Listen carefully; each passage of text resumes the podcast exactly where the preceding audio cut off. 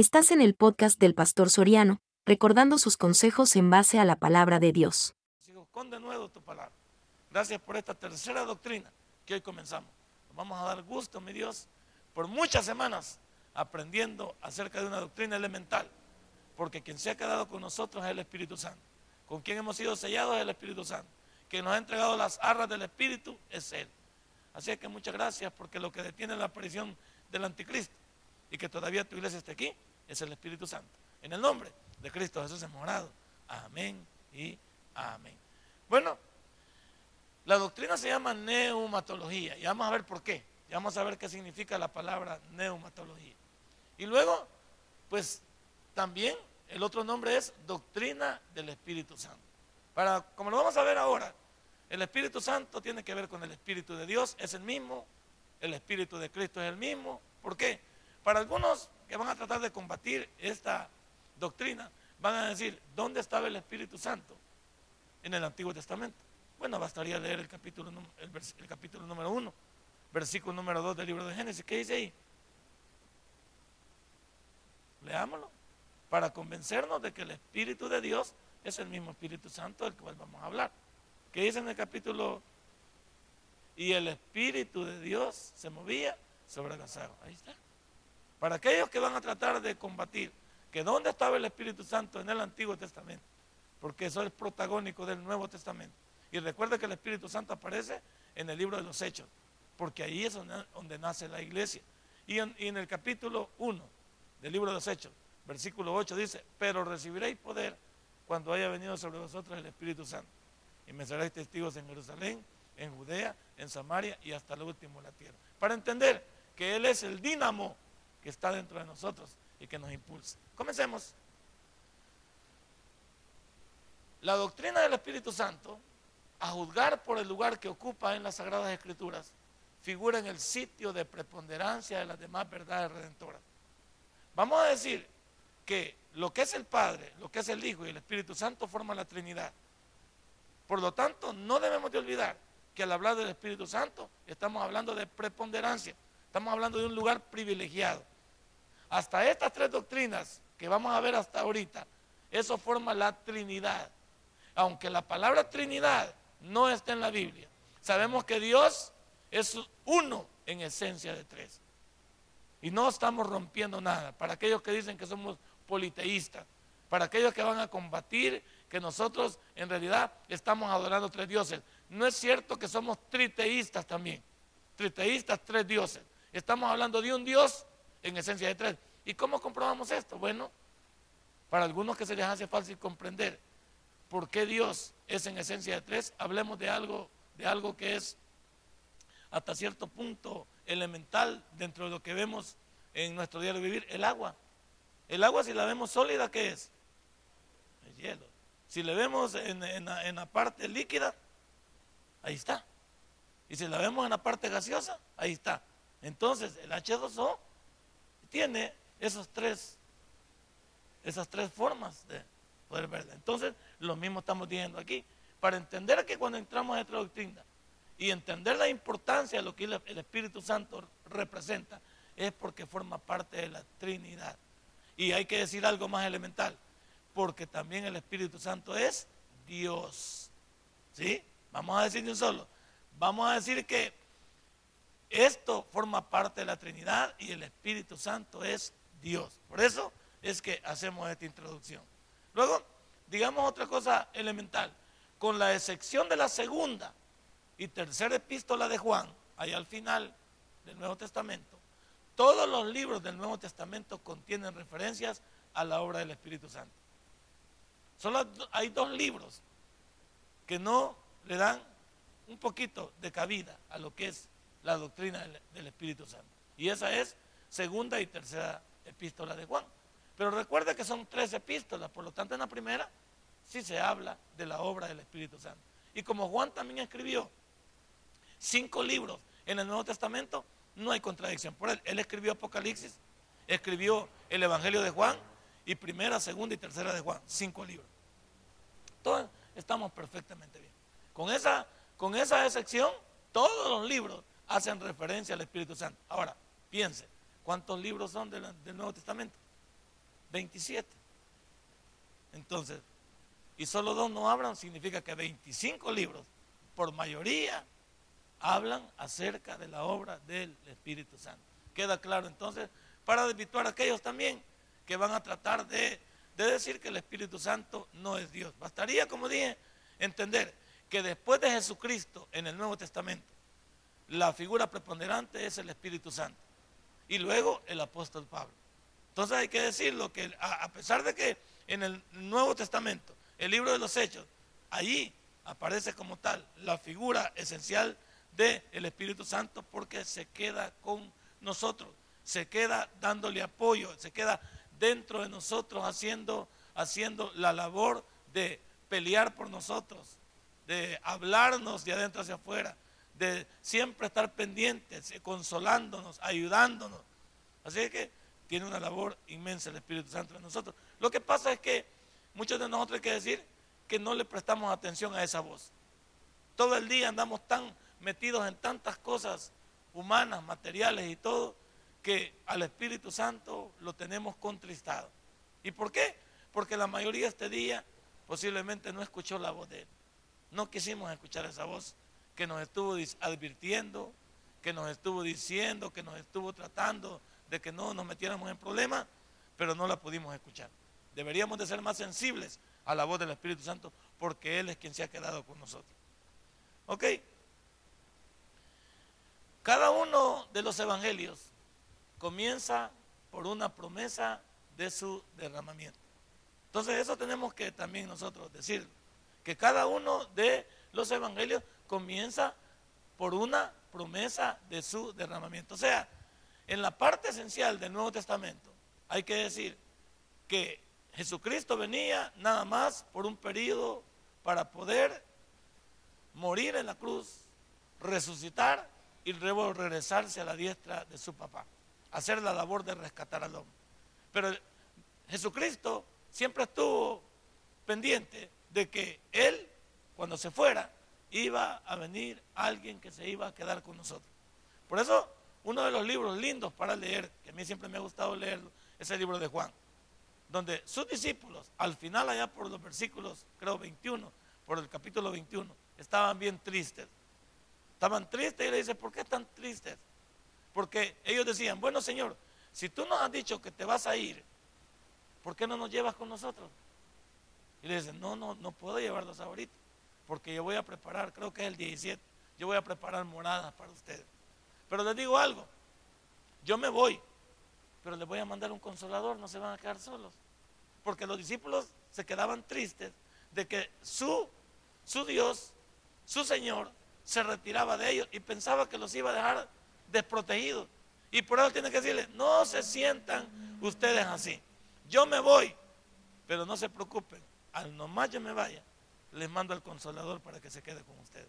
Y ese es el Espíritu Santo. Por eso estas promesas de su derramamiento son importantes. Y ya vamos a ver en qué consiste la palabra derramamiento, porque algunos la confunden muchas veces con la situación pentecostal que muchas veces hoy vivimos, de creer que si usted no es bautizado en el Espíritu Santo de la manera en que ellos lo dicen, usted realmente no es salvo.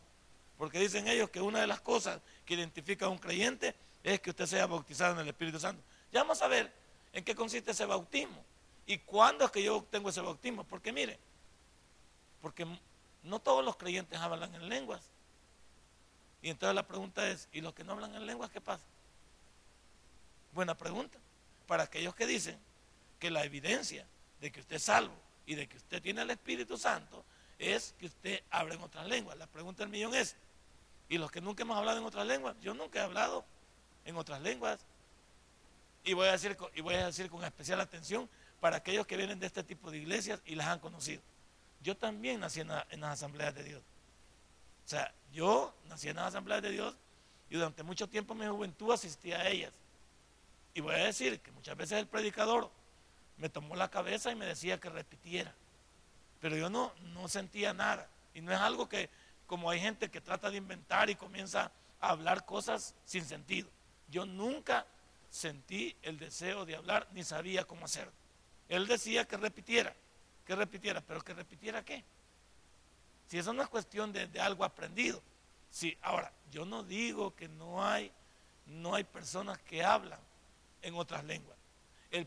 la, la virtud de hablar en otras lenguas tiene que ver con que es comunicar un mensaje que edifique. Y si hay lenguas, tiene que haber intérprete para que la interpretación beneficie al pueblo de Dios. Vamos a decir algo. Y alguien le explicaba.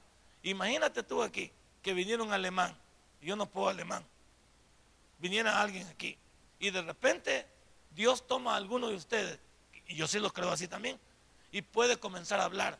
Y nosotros no entendemos el idioma, pero el idioma es alemán. Y el que está ahí, que conoce esa lengua, él lo puede entender.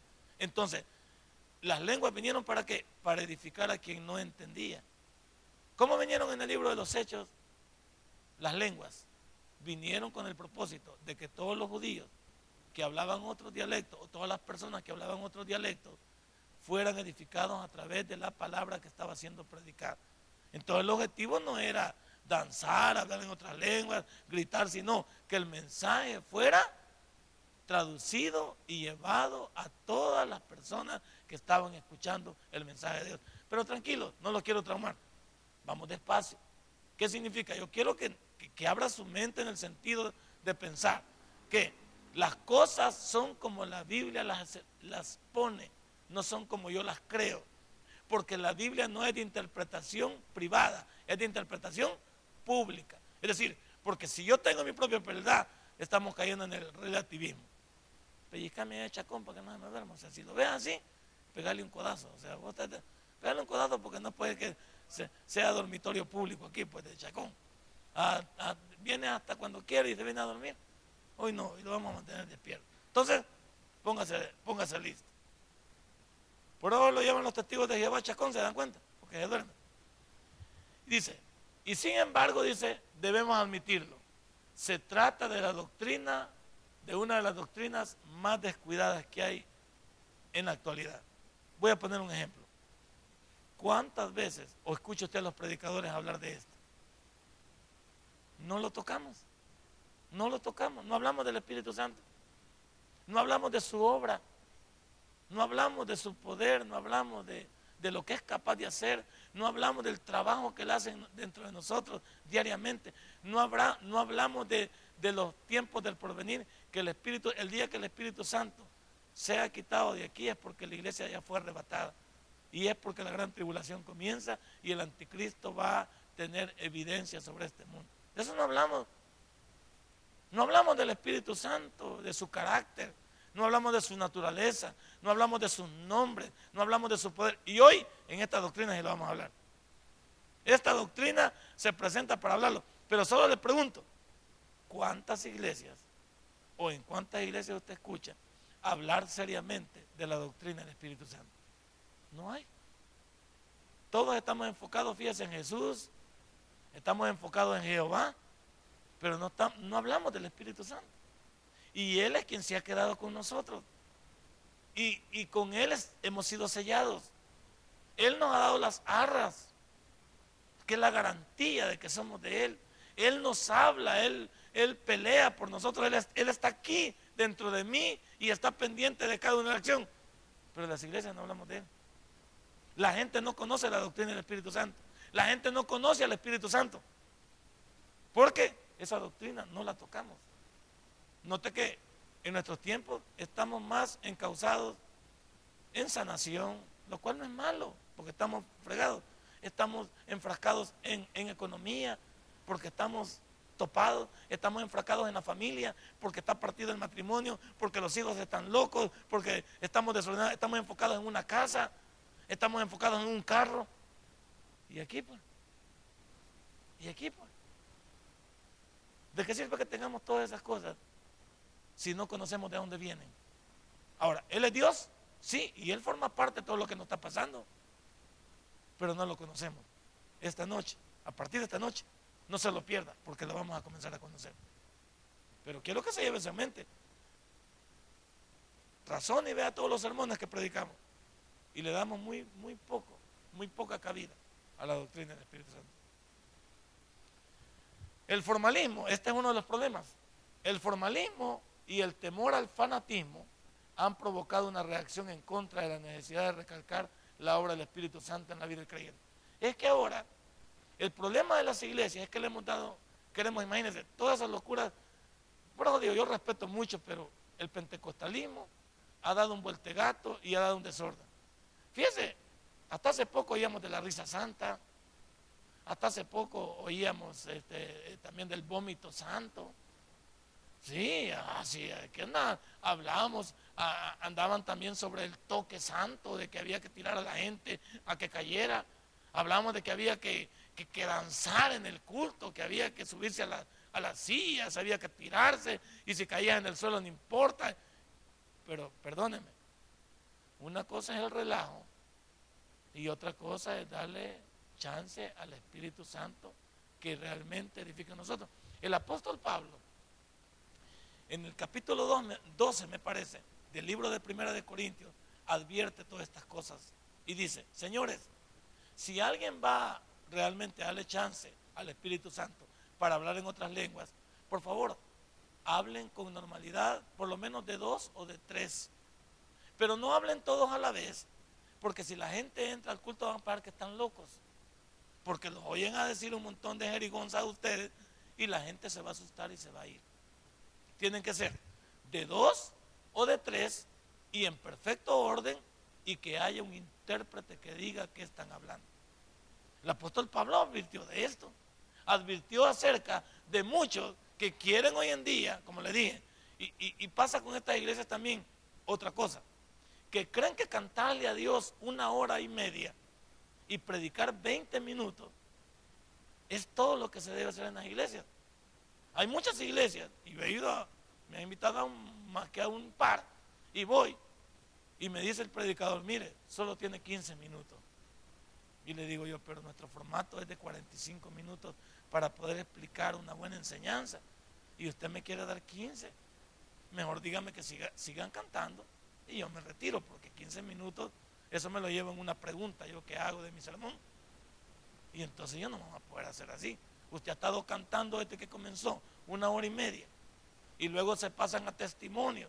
Y y luego le da amplitud a usted al conocimiento de Dios 15 minutos por eso estamos como estamos. Porque no me va a negar usted y, participe de esto. ¿Qué lo mantiene usted en la vida diaria cuando usted sale a la calle? ¿El cantar o el conocer de Dios? Pues sí. Yo no digo que no alabemos a Dios. Hay un tiempo para ello. Pero no digo que vamos a caer en el formato de irnos al extremo, de darle más cabida al canto y no le damos cabida a la enseñanza. Entonces el pueblo, ¿cómo está? Que dice Osea capítulo, creo que es por ahí por el 4, que dice, mi pueblo perece por falta de... Y yo voy a decir que esto es cierto. Ah, vamos a decir otra cosa, porque no vamos a criticar solo los pentecostales. Vamos a decir que los bautistas, en el aspecto del formalismo, también nos hemos dado chance al Espíritu Santo. Los bautistas en nuestra doctrina hemos, hemos opacado al Espíritu Santo también.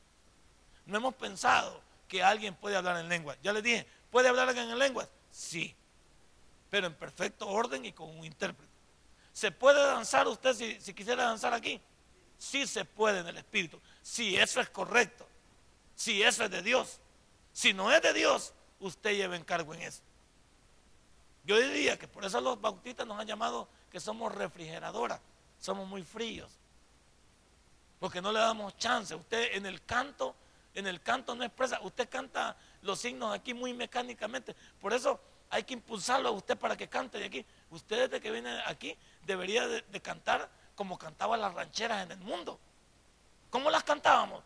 Con injundia, dice el mexicano. Cantábamos el rey, ¿cómo lo cantábamos? Yo sé bien que estoy afuera, pero el día que yo me muera, sé que tendrás que chillar. Ahí va, y lo decíamos, no, pero lo decíamos, hey, lo creíamos, y más estábamos bien sonaditos, estábamos bien tocados. ¿Cómo, cómo cantábamos, cómo bailábamos en el mundo y cantábamos las canciones románticas? Las cantábamos con, con el chaca, le poníamos. Usted viene aquí, el Espíritu Santo también quiere que usted le cante, se anime y todo, pero usted se cohibe. Yo nunca me voy a molestar aquí. Que usted le dé chance al Espíritu Santo si eso viene de parte de Él. Aquí viene una hermana, hoy no estaba, vamos a decir, de esa hermana que ha sacado de onda a muchos de ustedes, la hermana Gloria. Pero yo, esa señora, desde que la he visto, así ha sido siempre. Entonces no me puede decir que hasta ahora la hermana Gloria comienza a hacer eso. La hermana Gloria tengo tiempo de conocer a esta señora y siempre lo ha hecho. Y siempre ha estado, e, ella adora así. Y usted que está viejita, está loca, que aguanta, que le agarra. Usted está más sorbado porque usted no le da chance a creer que la hermana lo está haciendo. es más, ella cierra sus ojos. Que no le importa lo que usted pueda decir. Usted está, mire, a, mí muchas veces me da ganas de hacerlo. De veras que sí, y me nace. ¿Por qué? Porque a mí me emociona la alabanza. ¿Qué significa? El Espíritu Santo. Si me emocionaba en el mundo, la de los billys, la de las águilas, las de los broncos, las de los temerarios, ¿por qué no me hace emocionar también aquí, pues? Si con esa música hasta llorábamos, pues. La mujer que yo perdí, ¿verdad? Pues sí, o sea, y no ya venimos, pues. Claro que me acuerdo. Entonces venimos la, la mujer de los dos,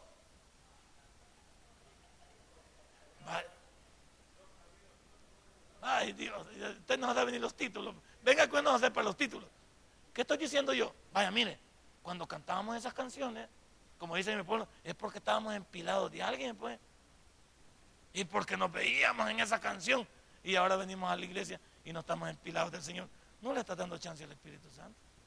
Fíjate que la alabanza en toda iglesia es el preámbulo para que llegue la palabra. Pero si usted está todo rígido en alabanza, ¿cómo llega la palabra?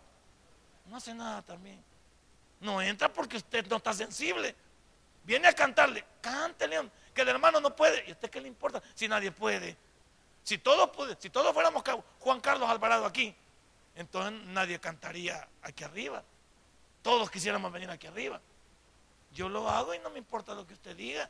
¿Por qué? Porque yo no le alabo a usted, yo le alabo a Dios. Entonces, ¿qué quiero decir? Ese formalismo y ese temor de qué van a decir es lo que muchas veces los bautistas nos detienen. Y por ahora nos dicen refrigeradora. Pero aquí perfectamente Dios puede utilizarlo a usted para que usted alabe a Dios de manera libre. O sea, quítese todos esos prejuicios, papá. Esos son los prejuicios que usted le da. Pero si es de Dios. No te inventando también con, con cosas aprendidas o que venga con bayucada aquí, que después en el mundo no pueda sostener lo que usted hace aquí. Si va a hacer algo aquí, es porque lo va a comprobar también con su, con su testimonio. Entonces, ese formalismo es lo que nos ha fregado a muchos de nosotros. Y yo digo, yo, estoy convencido, con esta señora a mí no me molesta. Muchos, mire, usted ve venir también a, Ricardo Quintero, ¿va? Este muchacho no le importa que usted no le agarre la onda, él se mete en alabar a Dios como él quiere. Y mire que con ustedes a veces cuesta, porque él les dice que paren, que levanten las manos, que hagan así, uh, y, nada, usted no se le saca ni un, ni un su grito. Pero, pero fíjese él, él no pierde la cultura y sigue, porque él no lo alaba a usted, él alaba a Dios. No, vea todo, este se parece mucho al otro que viene, ¿cómo se llama? los dos presos, a Caballero, ese también. Pero Caballero lo saca más de onda a usted, porque la música es la misma del mundo, solo la letra ya ha inyectado. Entonces, en esa ya se ve una feria, usted también danzando allá, claro, ¿sí? Con la música de caballero, usted ya se ve en la feria porque ya le hemos bailado, ya le hemos hecho. Él solo le ha puesto letra, le ha cambiado la letra, pero el ritmo es el mismo. Y claro, cuando viene usted haciendo una feria, y que yo la veo ahí, que pues sí, pero Ricardo Quintero no trae música que viene del mundo puesta con letra. Él tiene una música específica de una letra cristiana y sale diferente. Y eso no le llega a usted. Pero él yo lo veo que hace, él hace su ánimo. Él le mete, él, él, da, él baila, salta y ve que... Ah, y a mí me llega. ¿Por qué? Porque usted no lo trauma a él. Porque él alaba a Dios. Pero muchos de ustedes trauman a los salmistas. Porque de aquí está cantando el hermano. Y está bien triste ahí. Este hermano, ¿qué onda? Chacón dormido. El otro hermano. O sea, imagínense. Imagínense un hermano aquí lleno de fuego cantando. Chacón dormido, el otro hablando el otro con, el, el el otro. Y entonces dice el hermano cuando se para aquí, Dios guarde. No estamos en nada. Porque desde que usted viene de la casa, debería de venir diciendo, le voy a dar chance al Espíritu Santo que me utilice. Hoy vamos a ver eso. Yo no lo quiero meter en un relajo. lo quiero meter en que le dé chance como cuando iba a la feria. Usted tampoco sabía bailar, si alguno no, no sabe ni bailar. Y hacía el ridículo en la feria. Ni sabe cantar, pero se las echaba. Hasta de karaoke. Pero, bueno, y, lo peor era cantar en inglés. Que usted ni, ni, cantaba en inglés ni nada, pero usted decía que cantaba en inglés. Y lo podía. Ahora pregunto, hoy que estamos en el ámbito espiritual, ¿por qué no le damos chance al Espíritu Santo y dejamos el formalismo y el temor? Sin relajo. Yo no hablo de relajo. Hablo de, algo controlado por el Espíritu Santo. Y bien se ve cuando es hipócrita lo que estamos haciendo. Bien se ve cuando no es, de Dios. Si es que al Espíritu Santo no se le debe hacer fuerza. No lo debo llevar yo. Él me debe llevar a mí. Él me debe llevar a mí. No lo debo llevar yo a Él. No estoy pensando en qué voy a hacer. Estoy pensando en qué me dice Él que haga. Y por eso esta hermana la pongo como ejemplo. Esta hermana no saca, saca de onda un gran montón. Y especialmente los que se sientan a la par de ella. Porque esa hermana no está quieta. Que esta hermana que tiene, tiene un grillo adentro en el cuerpo o qué. No, la hermana, la hermana ni, está pensando en usted, ni le importa a usted. Ella está con Dios. El que está, el que está todo enfermo es usted. Que esta vieja no está quieta, ya cambia. Como este chacón que anda cambiando, anda como en cuatro sillas o cinco sillas en el culto. Pero ella no, ella no. Es más, no, esa señora también nos demuestra otra cosa que a muchos no, tienen esa, esa viabilidad para... Esa señora viene a hablar de rodillas aquí. Ahora, esa señora lo hace porque ella sí lo siente. Nosotros no lo hacemos porque como nunca lo hemos hecho. Y hasta estamos pensando, saber qué van a decir algunos que me vean en cada ahí. Van a decir que soy hipócrita. Y se equivocan. No sé, o sea, usted sabe si se equivocan o no se equivocan. Pero si usted siente rodillas ahí, ¿cuál sería el problema? ¿Cuál sería el problema que usted diga, que en una oración en la vigilia usted se puede hincar sobre su, silla. Pero ¿qué no lo deja? Ese formalismo y ese temor. Que yo no puedo, los bautistas no se hincan. Los bautistas no cantan así muy fuerte. Los bautistas no sacan el pecho. ¿Cómo que no? Y si usted supiera que dentro de los bautistas hay bautistas pentecostales. ¿No sabía usted eso? Nosotros nos dividimos en bautistas del norte y bautistas del sur. Y dentro de eso hay, connotación de, imagínense, los bautistas, los bautistas pentecostales, eso usted lo va a encontrar en la raza de color. ¿Usted cree que un negrito, pues, igual que yo, un negrito, otro hermano mío, que vamos a adorar al mismo Cristo de Esquipula, ¿usted cree que ese negrito cuando está en esa iglesia se está quieto? ¿Usted ha visto cómo los negritos en la calle? Ahora imagínese ese negrito en una iglesia. ¿Cómo está? Ese negrito está con, está con sal, él está en su, es que eh, es, esa es su forma. ¿Usted le va a quitar ese negrito que adora hacia Dios? ¿Por qué a muchos traumó Cheo Negrón cuando viene aquí? Porque Cheo Negrón viene del Caribe y en el Caribe todos son salseros. Todos son de movimiento. ¿Y cómo baila esa gente? Bárbaro que sí saben bailar, sí o no. Eso no se inventan un pase. Esos saben. Entonces, Cheo Negrón, ¿cómo siente? Como el Papo Rivera. Estos ya vienen de ese ritmo, entonces no, se pueden controlar. ¿Y por qué se van a controlar si en el mundo no, se controlaban para ellos, para el, diablo, y hoy se van a controlar para Dios? Pero Cheo Negrón, usted lo ve saltar y dice, eh, viejo tal. No, es que culturalmente Cheo Negrón así alaba a Dios. Usted es el que está sobado, que no sabe cómo es. Pero Cheo Negrón viene de esa cultura. Yo creo que por eso traemos hasta el pastor general, porque no le gustaba. Pero Cheo Negrón, permítame, y yo, lo traté cuando estuve allá, llegó una vez y lo traté, una excelente persona. Una excelente persona. Pero como tenía algo que nosotros no tenemos, pero vaya, eso nos pasa porque culturalmente no, no conocemos a otros. Y cuando usted vaya a otro lado se va a dar cuenta cómo son otros y usted no lo va a poder cambiar a ellos, porque ellos ya son de una forma. Pero Dios sí puede cambiarnos a nosotros. Pero ¿dónde está entonces esto? ¿De cuánto tiempo le hemos dado? ¿Y por qué le quiero dar tiempo? Porque cuando usted venga al culto, venga deseoso que el Espíritu Santo se manifieste en su vida. O sea, cantarle, pues métase. Y no está alabando a Dios, pues dele chance. Pero como aquí tiene la, la burbuja usted aquí adentro. Aquí tiene el pequeño tornillo que le ha disparado y le ha salido un poquito. No, hombre, tiene que entender que hay cosas, cuando alabamos a Dios, Dios se merece todo, porque en el mundo fuimos relajos y medio. Y yo le digo, si uno en el mundo no le importaba, bueno, ¿A quién le importaba en el mundo era el ridículo? Nadie. A nadie.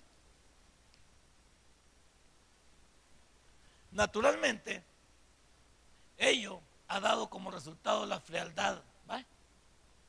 ¿Ve la palabra frialdad espiritual? ¿Ve por qué mucho? Y, esa es otra cosa que tengo, tenemos problemas en la iglesia bautista. Bueno, el tabernáculo es, es un punto y aparte, el central. No sé si por la gente quiere ser vista, quiere ser tomado en cuenta, pero todas las demás iglesias tienen un problema. ¿Cuál es? Y se lo voy a decir ahora.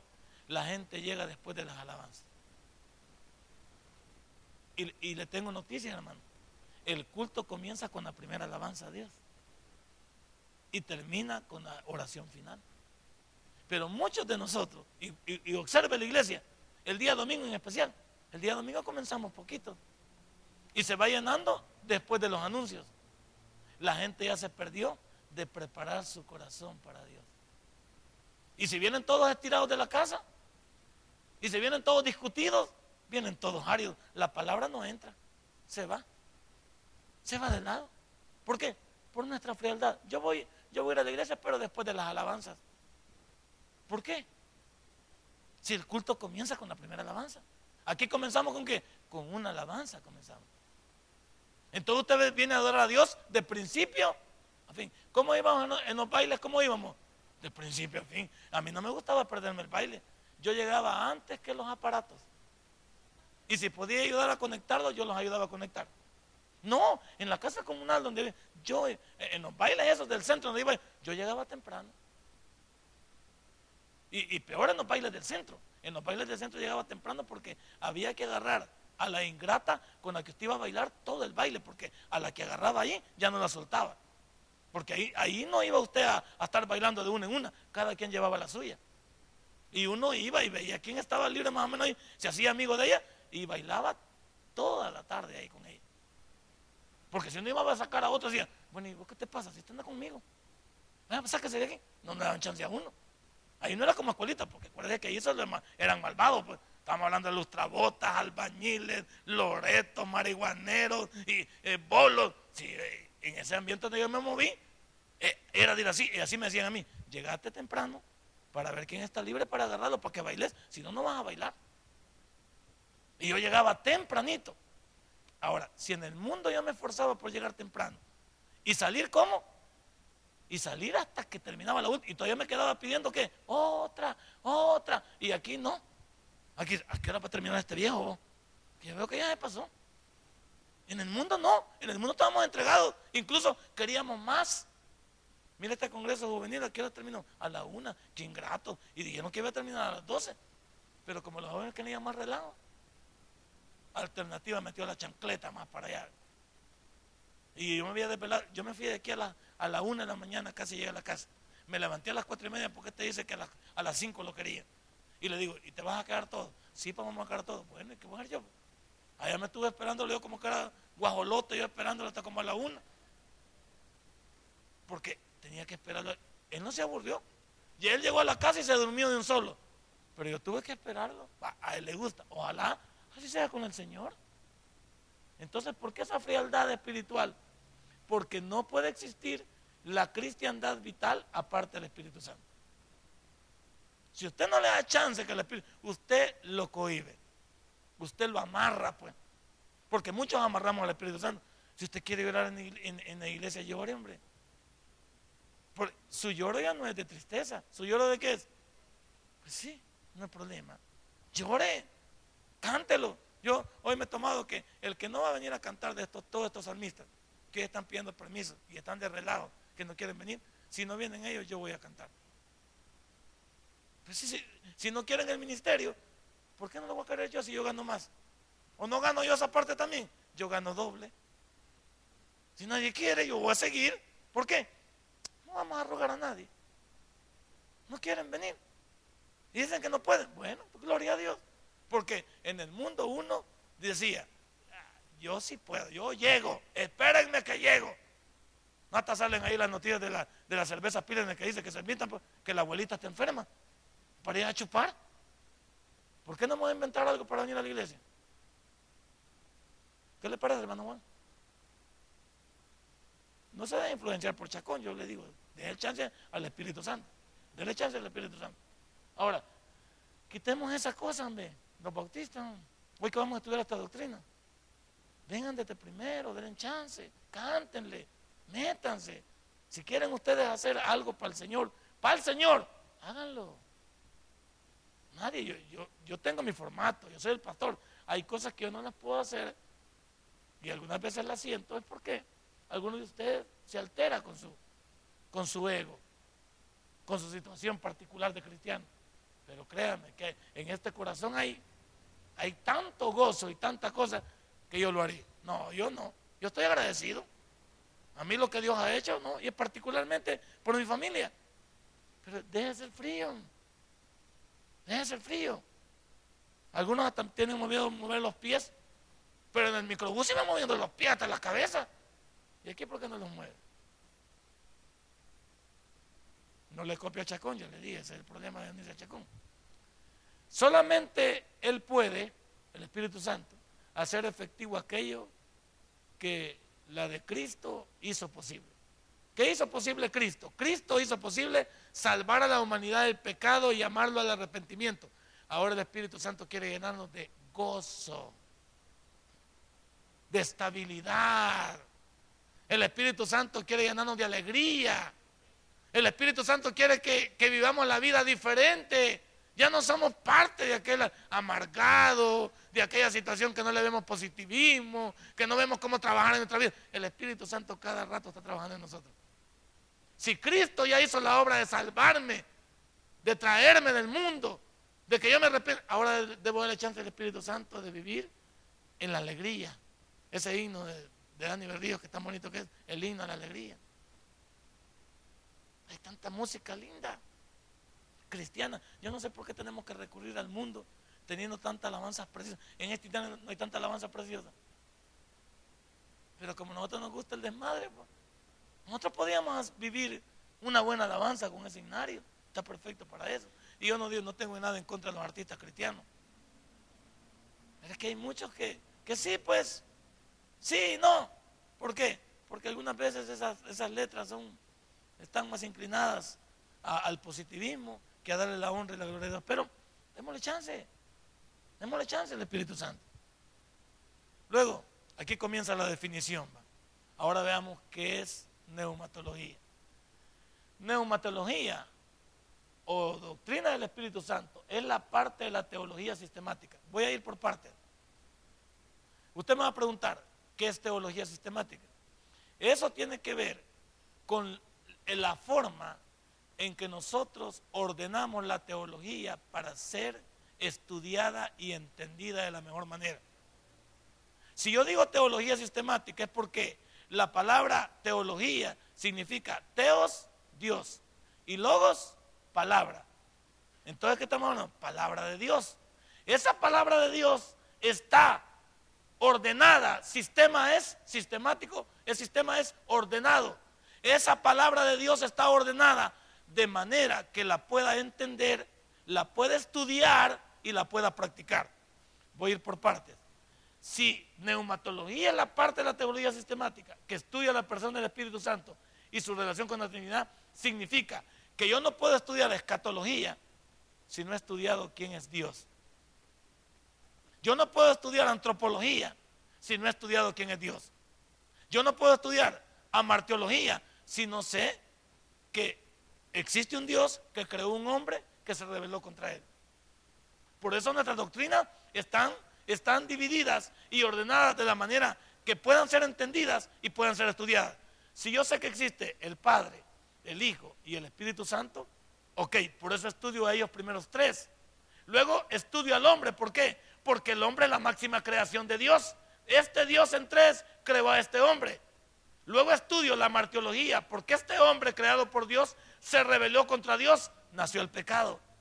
Y como nació el pecado, yo necesito estudiar la soteriología, la salvación. ¿Por qué? Porque ese hombre creado por Dios se rebeló contra Dios, nació el pecado, entonces Dios envió la salvación, mató a esos dos seres, esos animales, los desprotegió de ese cuero y vistió al hombre. Le dio una salvación. Ahí vamos. Hasta que lleguemos a la escatología, que es la doctrina de los últimos tiempos. Entonces, cuando yo digo neumatología es la parte de la teología sistemática, es la forma en que esa doctrina está ordenada de manera que yo pueda entender perfectamente lo que Dios quiere enseñarme en orden, no en desorden. Entonces yo debo conocer primero a Dios. Y Dios es en esencia de tres, Padre, Hijo y Espíritu Santo. Y porque tienen una connotación. El Padre es el creador, el Hijo es el, Salvador o el rescatador o el Mesías y el Espíritu Santo es el consolador. Entonces estamos bien. Por ahora estudiamos en ese orden. El Padre mandó a su Hijo a morir por la humanidad y a rescatarla. Y después mandó a su Espíritu Santo para que se quedara con nosotros. Por eso lo estudiamos así. ¿Hoy lo entiende? ¿Entiende? La definición entonces, neumatología es la parte de la teología sistemática. Ya dije qué significa teología. Teos, Dios, logos, palabra, palabra de Dios. Sistema o sistemática es un orden. Entonces, el orden en que esta doctrina debe de estudiarse dentro de la teología sistemática. Y habla ahí de que estudia la persona del Espíritu Santo y su relación con la Trinidad. ¿Por qué con la Trinidad? Porque el Espíritu Santo se relaciona con el Padre y con el Hijo. Esa es porque e, e, esa Trinidad está en relación permanente y siempre lo han estado. ¿En, ¿En, beneficio de quién? En beneficio del hombre. Pero el hombre todavía no ha aparecido. El hombre aparece hasta en la antropología. Aquí todavía, en ese formato que estamos viendo, ese Dios está encargado de crear el mundo creó todo lo que el hombre iba a necesitar para por último crear al hombre y ponerlo ahí y decirle, más aquí está, todo esto vas a sojuzgar vos. El hombre estaba dispuesto a ser el rey del mundo y le vendió ese reinado a Satanás. Por eso el príncipe de este mundo no es Adán y su descendencia, es Satanás, a pesar de que Dios tiene control como soberano. ¿Estamos bien? Ya con esto ya usted va bien ordenado. Es importante su estudio, la neumatología, por la presencia de muchas sectas que atacan su personalidad. Hay mucha gente, los testigos de Jehová dicen que esto es mentira, que el Espíritu Santo no es ningún Dios. No, dicen ellos, no, nada que ver. Los mormones, peor. Los gnósticos, toda la secta, incluso la iglesia grandota no le da chance a esto. La iglesia grandota tampoco habla de esto. Si nosotros no hablamos, mucho menos ellos. Ellos están enfocados en qué? En la iglesia. La doctrina grandota está enfocada en la iglesia. Que la Biblia debe adaptarse a la iglesia. Cuando sabemos que la Biblia no fue escrita para que Dios conociese algo, sino que la Biblia fue escrita para que el hombre conociese los designios de Dios. La Biblia fue escrita para el hombre, no fue escrita para Dios. Fue escrita de Dios para el hombre. Porque la Biblia es Así en pocas palabras, la revelación de Dios para la humanidad. Eso es lo que es la palabra Biblia. La revelación de Dios para la humanidad. Significa que, lo que todo lo que yo necesito saber, ¿dónde está? En ese libro. Entonces aquí va, va, es importante este estudio que vamos a armar a partir de unas buenas semanas. Si usted no va a faltar, se va a empapar de esto. Vamos a entender que muchas sectas atacan la personalidad del Espíritu Santo diciendo, no es divino. Igual, igual que, igual que Jesucristo. ¿Qué libro lo mandé a leer para decir que los testigos de Jehová, usted se puede defender para decir que Cristo es divino? Los mandé a leer el libro de Juan. A partir de hoy, usted va a poder combatir a todas las sectas para hablar del Espíritu Santo con el libro de los Hechos y con todas las cartas de Pablo. Tranquilo, tranquilo. Todo, todo el libro de los Hechos el libro de los hechos debería llamarse, así debería haber, los hechos del Espíritu Santo debería llamarse, no los hechos de los apóstoles. Porque los apóstoles, ¿por qué fueron guiados? Por el Espíritu Santo. Entonces, en otras traducciones, a ese libro de los hechos le llaman los hechos del Espíritu Santo, no los hechos de los apóstoles. Porque los apóstoles eran seres humanos sujetos también a pasiones.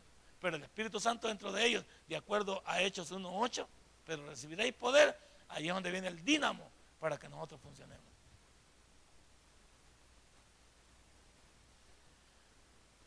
Neumatología, ahora veamos las palabras, la palabra, desglosemos la palabra como tal. Neumatología se deriva de la palabra griega neuma y del hebreo ruá, que significa espíritu, aliento, viento. Por eso usted puede entender, ¿qué sopló Dios en el hombre? Aliento, espíritu, le dio vida a ese cuerpo. Era un cuerpo inerte creado del polvo, de la nada, y Dios sopló vida en él. Sopló su espíritu, sopló aliento, pero también es un viento. Por eso el pastor en muchas de sus predicaciones tenía razón. Para escuchar la voz del Espíritu Santo hay que callarse, hay que escuchar el silbido del viento. Ese que no se escucha normal. Usted el viento lo puede escuchar a menos que esté fuerte. Pero viento hay a todo momento. ¿Hay viento, sí o no? Sí hay viento a todo momento. Lo que pasa es que, como no es perceptible a nuestro sentido, sino nada más a través del tacto que lo podemos eh, sentir, pero no lo podemos ver. Pero muchos pudiéramos escucharlo si tuviéramos sensibilidad aquí. Por eso él dice, cállese, escuche el ruá de Dios, escuche ese silbido, ese viento. Pero como el trajinar, ¿cuánto es, que, ¿cuándo es que escuchamos mejor todo? Es cuando todo está ya casi de madrugada. Ya no hay nadie en la calle, no hay voces. Ahí escucha usted hasta el mínimo sonido. Entonces, esa palabra neumatología se deriva de la palabra griega neuma y del hebreo ruah, que significa espíritu, aliento y viento.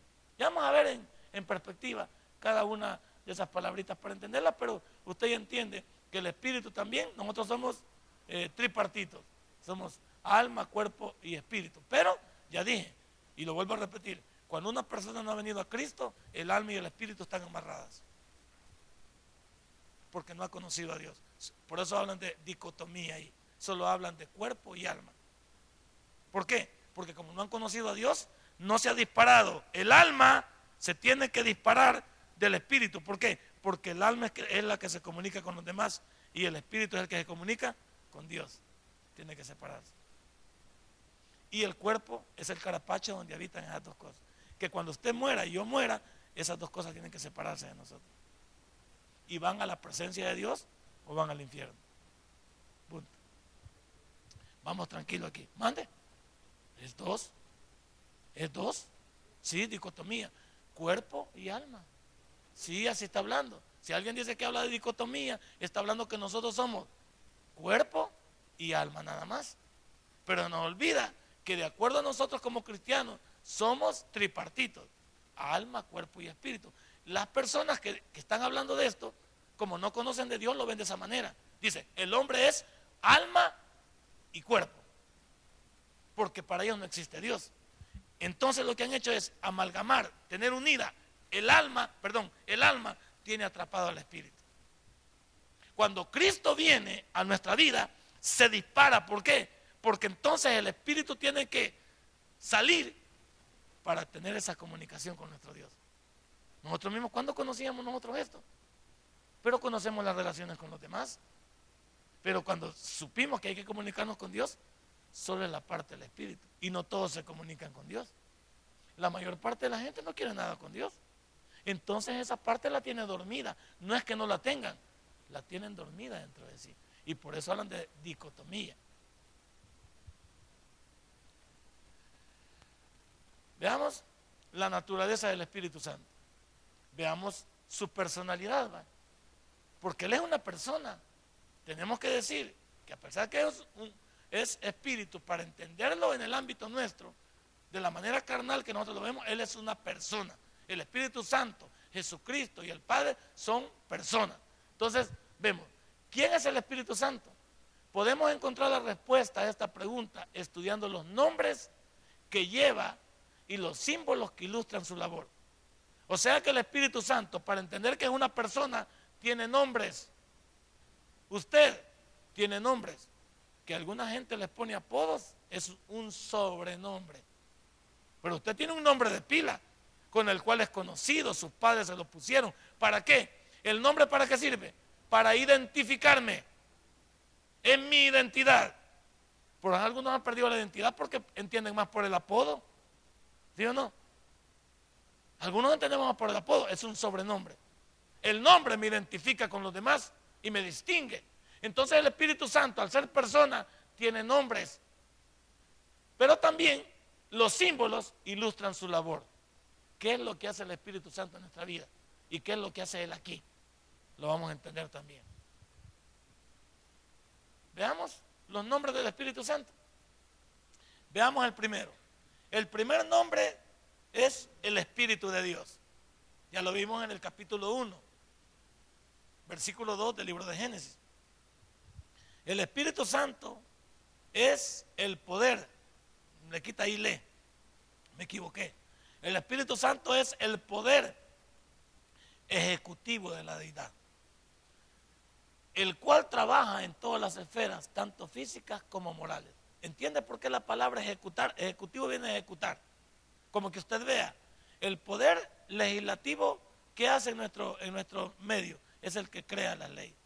El poder, el poder judicial es, es el que trata de traerlos para tratar de hacer un juicio y aplicar la ley. Pero el ejecutivo es el que encarga de llevar todo en, nuestro país, por ejemplo, el poder ejecutivo es el que lleva todo hacia adelante, aunque no sabemos que no puede actuar sin respetar al poder legislativo y al poder judicial.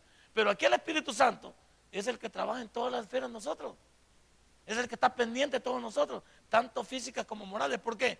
Porque yo tengo un cuerpo, pero también en el, en el, en el diario vivir tengo una moral que defender y una moral con que vivir.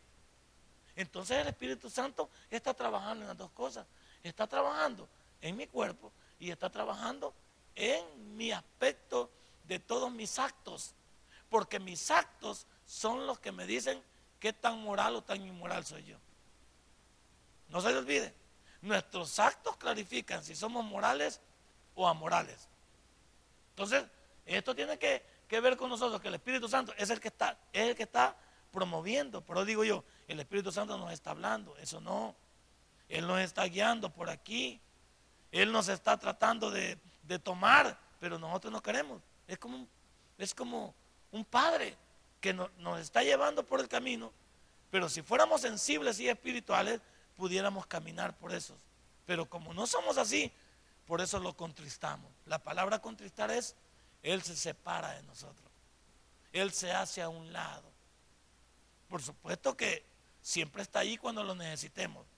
Pero si no lo necesito, Él dice, bueno, me tengo que separar de ti. Me tengo que quedar aquí.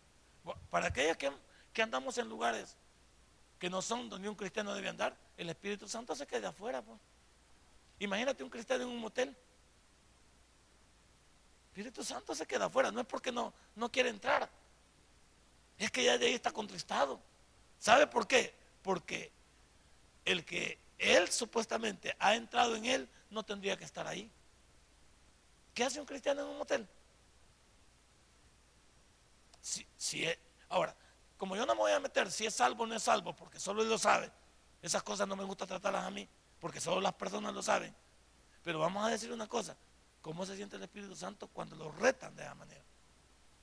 Si digo ser cristiano, aunque yo dudaría que en estos aspectos las personas sean cristianas, porque atentan realmente contra su temor delante de Dios. Pero ahí no me meto yo porque porque solo las personas y Dios saben. Y yo podría pecar de decir, no, que no, pero sí me interesa saber que el Espíritu Santo lo contrista. Dice, se aparta. ¿Cómo voy a entrar yo ahí? Dice. ¿Cómo voy a ir yo ahí? ¿Cómo detrás de esa boquita que está diciendo pestes voy a estar yo detrás de ella? Estoy a un lado, esperando ver el resultado. ¿Cómo es que yo estoy tratando de ser infiel a mi esposa y él se va a meter en ese rollo? Él se separa de mí y deja que mi carne actúe. Y mi carne discute y quiere y convence y, me llevo. Pero él ahí está. Dice, qué bárbaro este. Este dice que ha creído en mí, mira con lo que sale.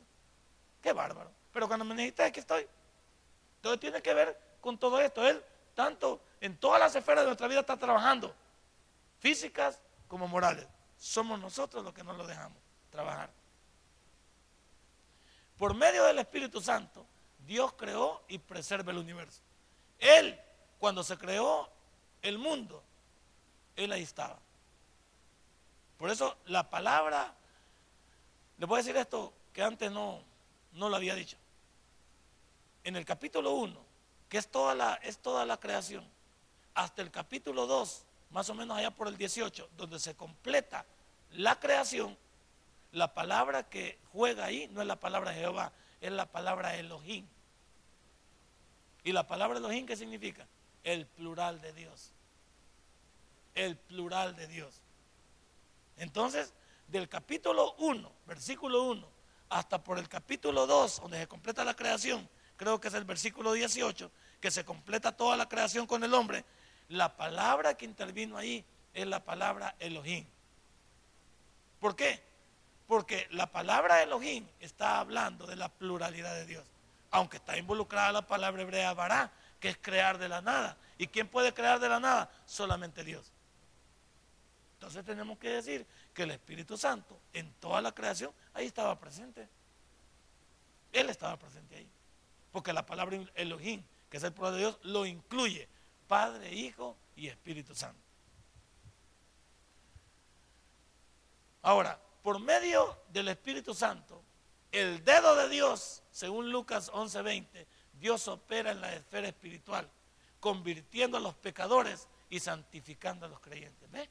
Por eso es que me cuesta creer que algunos digan que son creyentes haciendo cosas que el Espíritu Santo no, no está supuesto aquel que, aquel que lo tiene dentro de sí. Veamos Lucas 11, 20.